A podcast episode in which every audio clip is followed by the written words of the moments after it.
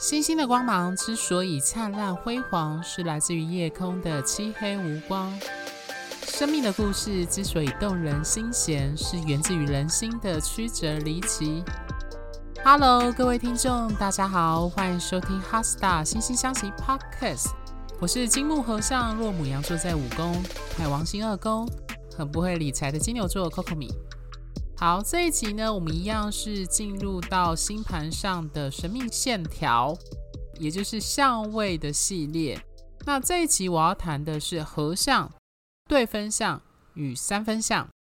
那在上集呢，我已经跟各位听众讲解过何谓相位，以及相位在星盘中的重要性，还有为什么相位会是初入门的占星师在解盘时最大的一个挑战。那在这一集中呢，原本预期要讨论是许多人可能很在意的，就是相位的吉跟凶的概念，还有随之而来就是有些人会这样说什么好的相位跟坏的相位的差异。那特别是从古典占星到现代占星对于相位观点的这个变革的部分，但是我后来发现啦，就是在准备的时候。可能还是要先各位听众讲解一下星盘中常见的相位组合后，才适合带入这部分的讨论。那其实，在讲解各个相位的解释和它的意涵的时候，我相信关于吉凶的讨论，它的答案其实就呼之欲出了啦。那所以呢，在这集以及下集中呢，我要先跟大家简简单介绍，就是星盘上的相位种类。还有对应的核心意涵，但开始前要先跟大家说明，就是相位在星盘上的图形是如何绘制出来的。那首先，如大家所见，就是西洋占星学的星盘呢，是将天空的黄道投影至平面所绘制出来的二 D 的图形。那既然是圆形的，加上有十二个星座以及宫位。因此，通常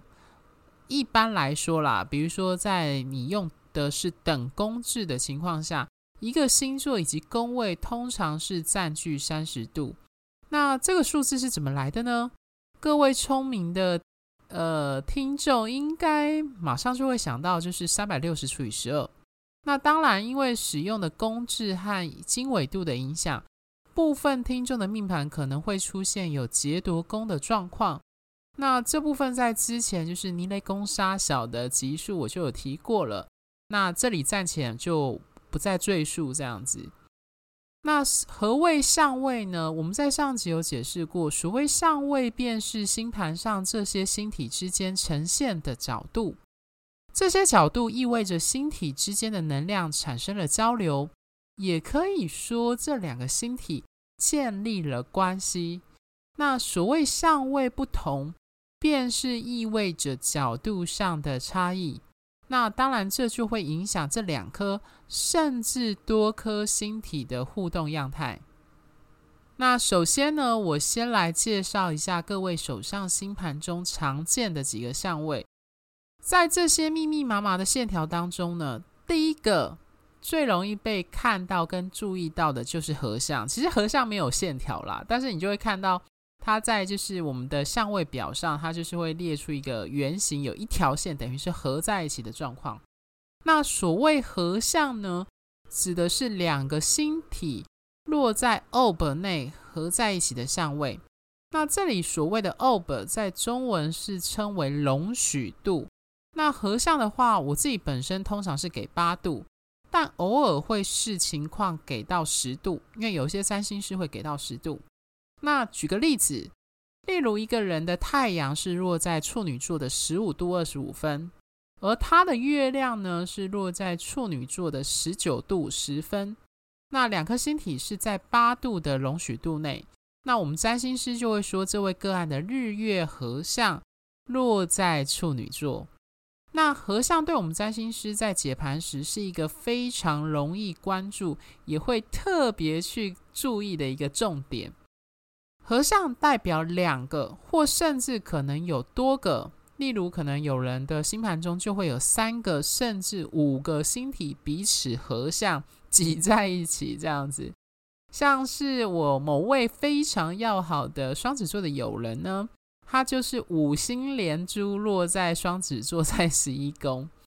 呃，我在想，他应该是我人生中看过最双子座的一位双子座。那合相所代表的意义为何呢？用最简单的两个字来表示，就是合一。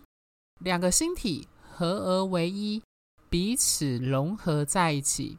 用比较浅白有趣的说法来譬喻的话，这就好比就是把鸡蛋，也就是这些星体，如果说把星体譬譬喻为鸡蛋的话，放在同一个篮子里面，或是把糖跟水混合融合变成是糖水，也就是糖中有水，水中有糖的状态。那对我们占星师来说，合相在星盘中是非常重要而且显眼的相位，它意味两个甚至多个星体的能量聚集在一起。在解释上呢，也特别需要花费心力去找出这些聚集在一起的星体如何彼此的交互影响，进而塑造出一个合一的融合的状态。那一般来说，命盘中有很多合相的人。通常有一种主观和自主的特质，他们往往能安适在自我当中，并且理所当然的接受，甚至是自动自发的做出他自己的那个样子，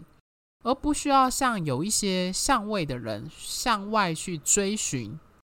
但是这种将鸡蛋都放在同一个篮子的特征，除了放大并铸造出他们星盘的重心和特色外，也会造就出盲点。那在合相的星体象征的主题和生命领域中，他们可能会展现出一种偏颇和甚至只按照该星体法则或是坐落星座的特质运行的状态，而无法接受和意识到其他星体运作的可能性。所以啦，就是通常在我的咨询的过程当中，我都会需要多花一点时间。才能够点醒当事人，让他们意识到，他们自觉理所当然，就是比较自我中心的理解的东西，对其他人来说可能不是如此。举个例子来说，例如对火星跟天王星合相的人，他们对于意外的应变能力，还有行动时大幅度的变化和跟动的这种倾向。会是他们在做事情时自然而然会表现出来的特征，那可以说是兵贵神速啦，而且出人意料之外，是他们的一个重要的行动方针。但是反过来说，他可能无法理解为何有在他们眼中啦，就是有那么多人可以慢吞吞的做事情。要记住，这是他们主观的眼里看到的状态，或者是用这种。对他来说比较慢的方式去处理一件事，我们可以直接去理解说，就是速度和变化，就是他认为行动时非常重要的一个法则。所以他的主观会让他无法体会慢的处理模式所带来的优点和他的这样子的运作的方式。或者，如果你把火星另外一个关键字，也就是性带入的话。火天合相的人对于性的实践和表现，可能有不同于一般人所认知的状态，甚至会带有点惊世骇俗的意味在。而且他们可能会将这件事情视为理所当然，就是想当然呃。这对其他人可能不是如此，因此这可能就会造成当事人的一个盲点，导致他可能在他的性实践或他的性生活上。会跟一般的主流思维产生落差和冲突。那再举一个例子，接下来我就要出卖我那位五星连珠落双子座的友人了。我这位朋友呢，他的太阳、月亮、水星、金星跟凯龙星都落在双子座，在十一宫。其中，太阳、水星、金星跟凯龙星都彼此合相。那我都戏称说他是双子座的最佳代言人。那我们知道，双子座象征的言语、沟通、话语，以及对新奇事事物的好奇，以及传递跟交流的能力，完完全全的就是反映在他的太阳、月亮、水星、金星和凯龙星的能量表征上面。那他的口语表达能力和双子座特有的那一种多元和弹性思维，可以说在他身上表现得淋漓尽致。那我印象很深刻，他曾经说过一句非常双子座的至理名言，把他这句话呢，把他的太阳、月亮、水星、金星和凯龙星的所有关键字都纳入其中。呃，我对他说的那句话真的是太印象深刻了，大家听好了。他说：“人生在世最大的渴望，便是与他人建立连结，并从与他人交流的过程中满足被理解的需求。”听到这句话的听众有没有觉得这真的是非常非常的双子座？所以对他来说，这几个星体象征的主题和能量运作上。我这个朋友呢，他可以非常自然和自动自发的，就是表现出双子座的模式去运作。那我常开玩笑，就是吐槽说他的双子座模式就是二十四小时的启动状态，不像有一些人可能命盘当中会落入在不同的星座，可能在不同的议题、星体不同的重点上，可能会表现出不同星座的法则。那所以以这以我这位很双子的朋友来说，就是结合前文所我们在解释合相时说的那种盲点，就展现在他双子最擅长的领域，也就是口语跟沟通表达上。那对双子座的观点来看，就是任何事物的价值与重要性，就在于可否能够借由言语文字来沟通表达，还有传递给别人知晓。但是他这个观点呢，在遇到他现任这一位就是日月合相落巨蟹座，又有火星重要相位的男友时，就踢到铁板。他男友相较于他是个话不多的人，那在口语表达上也是属于有情绪或感触时才会话多的类型。那这一点其实非常符合情感水元素导向的巨蟹座的特征。那她男友平常都是就是要有任务型导向才会开口说话或者是打字聊天这样子。那这一点对于金星落双子座的他来说，就是在交往时，而且他也是月双子，便是一个很大的挑战。那因为他非常需要靠言语的交流来获得在伴侣关系和爱情中想要的亲密感。因此，在他们刚交往的初期呢，常常因为沟通模式的不同产生误会、争执和隔阂。但是吵过几次架之后呢，她后来发现到一件事，就是她男友其实会用细微的行为表现和行动来作为，就是表达“嗯，我爱你”或“我关爱你”的这样的展现。那讲到这，爆一下我朋友的料，就是 她男友就是很常，就吵完架之后，就是用性跟床上的表现。来表现他的关爱和在意对方的方式，甚至连道歉也会用这种方式来表现，真的是非常的火星这样子。那讲到这，其实我们都知道，就是在伴侣关系当中，就是其中一个非常的重点，就是我们其实非常在意在关系中可不可以从对方身上感受到爱与被爱的感觉。那对我这个命盘很双子导向的朋友来说，话语和沟通就是一个非常非常重要的管道。那所以她后来就从她的男友身上学到啊，原来行动和行为也可以是一种沟通的方式。那当然性行为也是。那有些人未必就是会用言语来表现他想要讲的话语。那学习到这一点，其实对于这个就是我这个朋友合相很多又是弱双子座的他来说，可以。可以说是借由伴侣关系来体悟出的一个过往的盲点。那当然，因为他现在人在美国留学读书，所以反过来呢，就变成是她男友也要学会，就是用口语表达来沟通交流，维持两人爱情的和关系上的热度。比如说，像他们就会约好每天要固定时间视讯通话。那这可以说是维系他们跨国恋情很重要的生命线。当然。这也是非常双子座的展现。那接着我们来讨论对分相。那这个相位呢，是我本人命盘中最多的相位，也可以说是我最熟悉的相位。那所谓的对分相呢，指的就是两个星体各自落在彼此的对面，也就是将圆切成半圆的一百八十度状态。如果说合相代表的数字是一，那么对分项代表的数字便是二。那提到二呢，我们就会想到人与人之间的关系也是要有二人才得以成立。那还有一个非常重要的部分，就是在我们的人类社会中很重要的思维，也就是二元思考。那这部分有点类似结构主义谈的人类社会中的象征符号和语言意义建立的一种模式，比如说男女、美丑、上下、高低、黑白等等。那在跨文化的不同人类社会中呢，二元性的思维的分类和命名可以说是无所不在。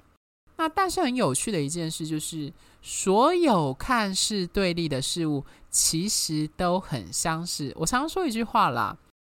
天秤的两个极端其实非常的相似，跟这个很类似。那你会发现这个不同跟对立。它的根源是源自同一个核心。那这些看似相反、反向对立的事物呢？它其实呢，彼此都非常需要对方，而且是息息相关的存在。那讲到这呢，请让我就是引用老子，中国的经典名著，他在《道德经》第二章所说的一句话。天下皆知美之为美，斯恶已；皆知善之为善，斯不善已。故有无相生，难易相成，长短相较，高下相倾，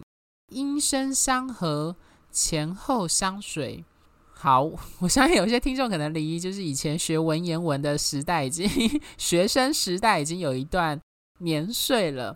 简单来说。这句话的意思是说，当天下的人都知道何谓美的时候，也就有了丑的概念。也就是说，人们可以指认什么事物是美的，什么是丑的。那当我们知道善的意涵的时候，也开始会有恶的念头。所以说，有跟无，困难跟容易，长跟短，高跟下，音声。以及我们说的前面跟后面，都是因为先有了一个观念，而自然就产生了另一个相反的观念。那听众听到这段话，有没有觉得它其实蛮精准的，点出人类社会中二元思维的一个关键，也就是看似彼此相反的概念，其实是互相依存和彼此定义对方的存在。而这一点在心理占星学中呢，对分相特别跟投射和排斥的心态有关，也就是借由二元对立的能量互动，两个星体在案主，也就是当事人心中建立一个对立、摆荡和互补的关系样态。简单来说，在命盘中对分相很多的人，他的人生课题的重点之一，就是需要借由关系来面对这两颗对立星体，并从中整合它所带来的议题。并且在这过程中获得自我成长的契机。那各位听众要记住，这里讲的关系不是单指伴侣关系，而是广义而言，所有的人际关系都算会是对分项的范畴。那对有对分项的人来说，一旦牵涉到星盘中对分的两个星体所象征的主题和坐落的生命领域时，就容易在关系中再制这样的对立的关系模式。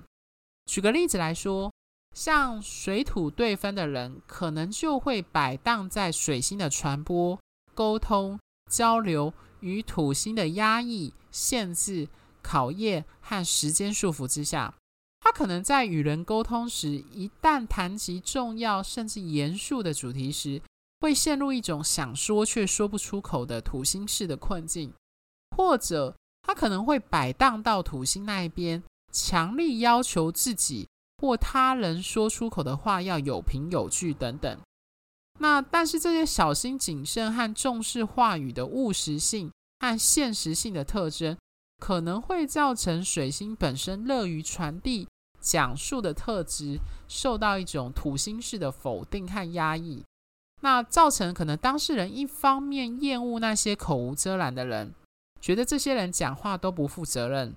但很可能却又会让当事人羡慕这些人讲话时的那种轻快和自由感，而不用背负压力的一种嫉妒感。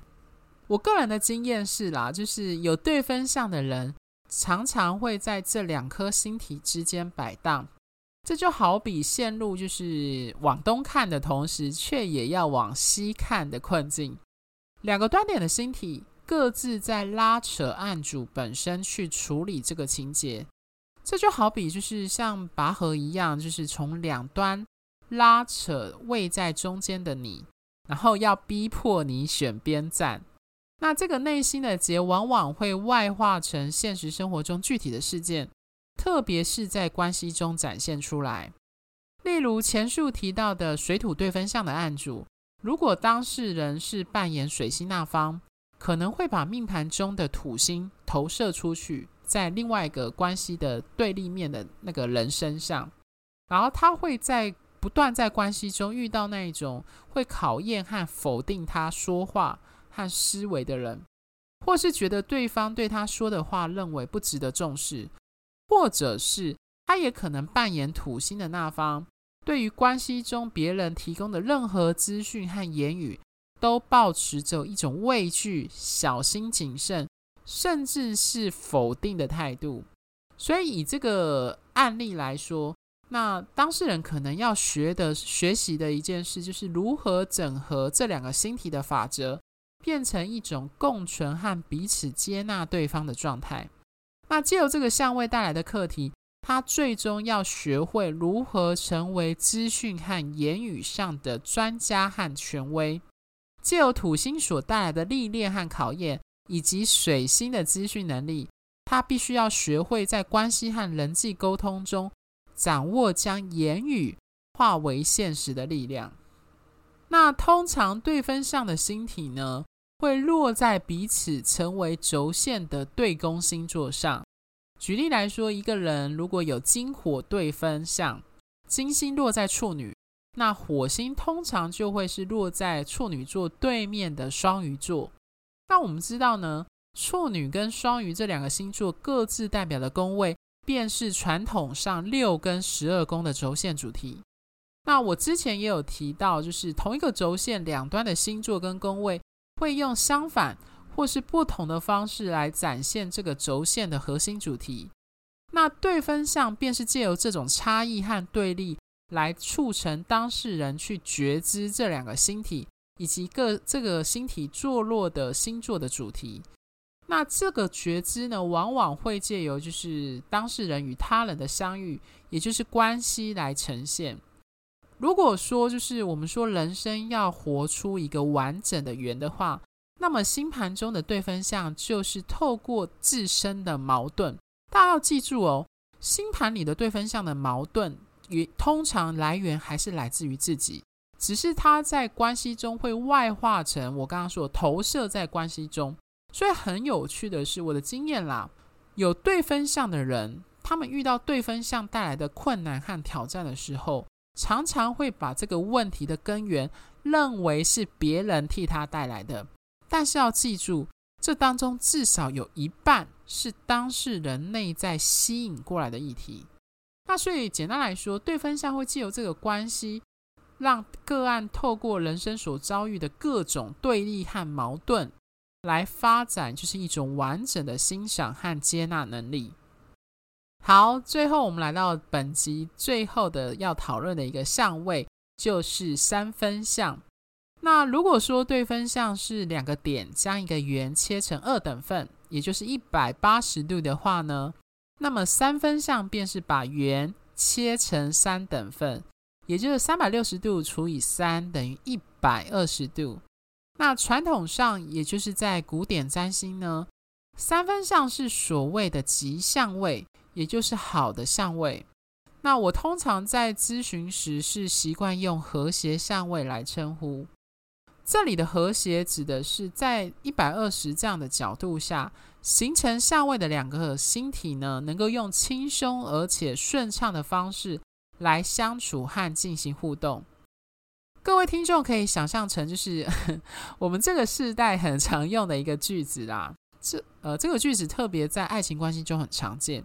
也就是有些人会说：“我跟这个人相处起来很舒服。”这个概念。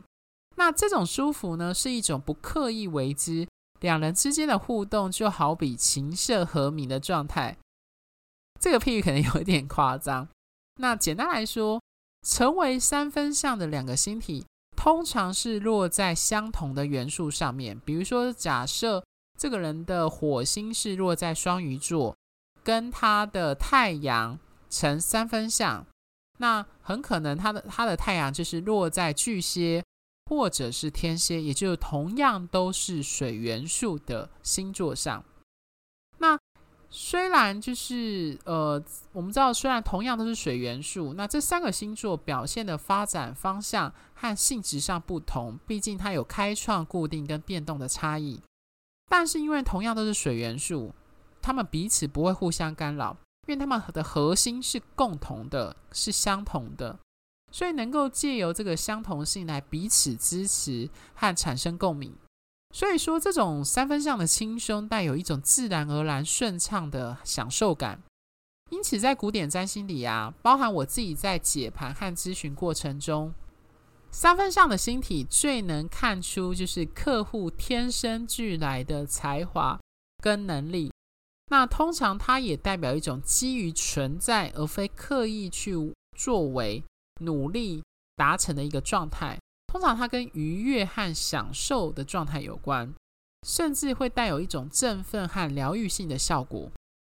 那这种和谐顺畅的特质呢，会使我们自然而然从这相位中追寻享受和快乐，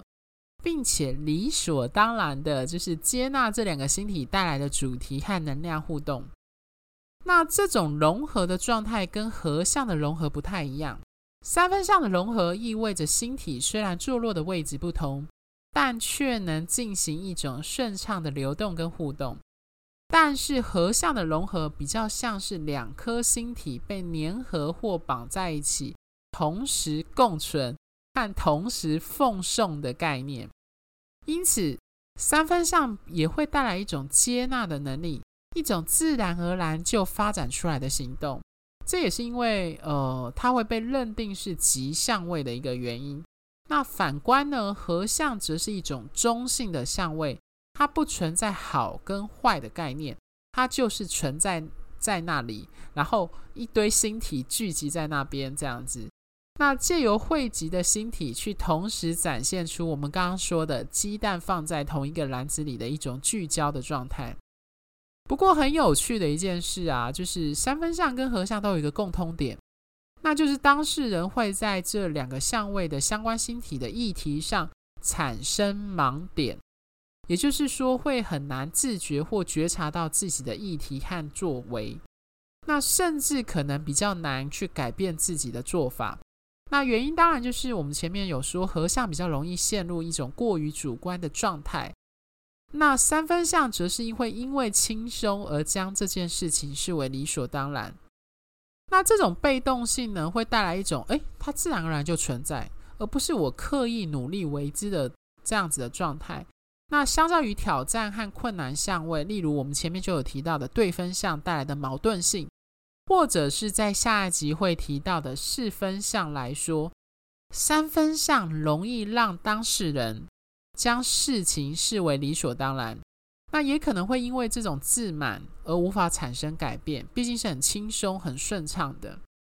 但是说来就是有一些讽刺啊，就是三分相带来的天分跟舒适感，有时候反而会让当事人无法进一步深造，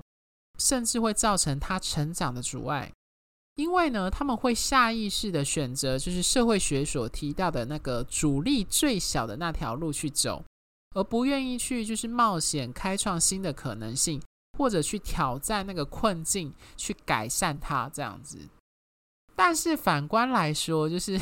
毕竟三分相被认为是吉相位，在古占，那这就如同木星作为吉星看幸运之神，三分相也有这种幸运的特质。那在呈现三分相星体的主题上呢，好运似乎会自然而然的降临在就是这个星体相关的主题上面，甚至当好事情发生时，他们本人也没有自觉。举例来说，像当我咨询在过咨询过程中啊，就是如果替当事人点出这样的特质或天赋的时候，通常啦，当事人会就是一脸茫然，或是一脸狐疑的说：“有吗？” 甚至还有人会觉得这没有什么大不了的，这很简单，或是认为这不是大家理所当然都会的事情吗？或是都会做的。那我觉得这一点真的是百试不厌，真的很有趣。就是你跟他讲出这是他的优势，或者是他天生就会做的事情，当事人通常会觉得这没有什么。那我自己啦，就在咨询过程当中呢，我通常会用一个旁敲侧击、举一反三，甚至取出与个案的状况对比，甚至相反的他人的生命故事当做一个范例。就替客户点出他们因为三分相造成的盲点，以及就是我们前面说那些看似理所当然的天赋跟好运，并不像我们所想的那样理所当然。那借此鼓励，就是这些人能够觉察这些点和其他的可能性。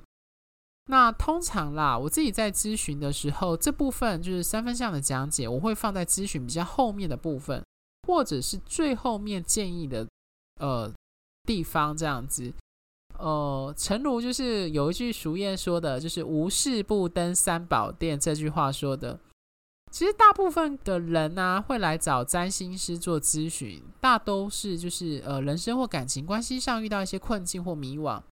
所以就是代表好运天赋以及具有疗愈性的这种三分相，还有根据三分相所给予的建议，我觉得它还蛮适合放在咨询。就是咨询最后的结尾，给予对方建议或一些鼓励的行动的一个方向的部分。好，那讲完今天这三个主角呢，最后呢，惺惺相惜有提供数种的专业占星服务咨询，从如同个人占星身份证最重要也最基础的个人本命盘的完整分析讲解，深入探讨双人关系互动与性格适合度的关系合盘。探讨年度运势与一年中重要日期与年度主题的流年推运，以及挑选日期做重要决定和规划的择日占星。那俗谚有云呢，世界上大多的问题都跟人有关。如果解决不了问题，就解决提出问题的人。那这虽然是玩笑话，但的确点出人的重要性。所以，如果你是想针对合作伙伴、职场同事与老板，暧昧对象或亲友等各类人际关系的问题进行咨询，我有提供关系点线面的服务方案，会针对对方命盘的重点特质来分析你命盘与对方人格个性与关系样态，进而提供关系经营与互动时的建议。那最后呢，我本身有从事占星相关主题的演讲与主题式教学，如果各位听众的学校、公司或组织单位，有需要这类的培训或研习讲座的安排，也欢迎跟我联系。那如果各位听众喜欢本节目，欢迎在追踪小额赞助本节目外，记得到我们的脸书跟 IG 按个赞，因为我在脸书上会不定时的发关于行运或一些占星相关的贴文。那在 YouTube 上呢，就是有我制作的相关占星影片。如果你是喜欢看影音跟图片、影片效果的人，就蛮适合点阅的。那在我们制作非常精美漂亮的 Hasta 星星相惜官方网站上呢，也有我之前写的不少专业占星文章，欢迎有兴趣的听众 Google 搜寻后可以上去阅览哦。那在下一集呢，我们将进入到一个非常重要的关键的相位要角，也就是四分相，还有五分相跟其他比较次要相位的讨论。那讲到这啊，我希望这一集的内容没有让各位听众感到枯燥，因为我必须说实话啦，就是还是要理解相位的原理，就跟星座的原理是一样。那各位理解这个原理之后，才能够在后续我谈的所谓吉凶的概念上，能够做一个深入的思考，为什么我会这样子说？好，星星的光芒之所以灿烂辉煌，是来自于你们的订阅与赞助。哈斯塔心星相惜，真心相待，专属于你的心愿。拜拜。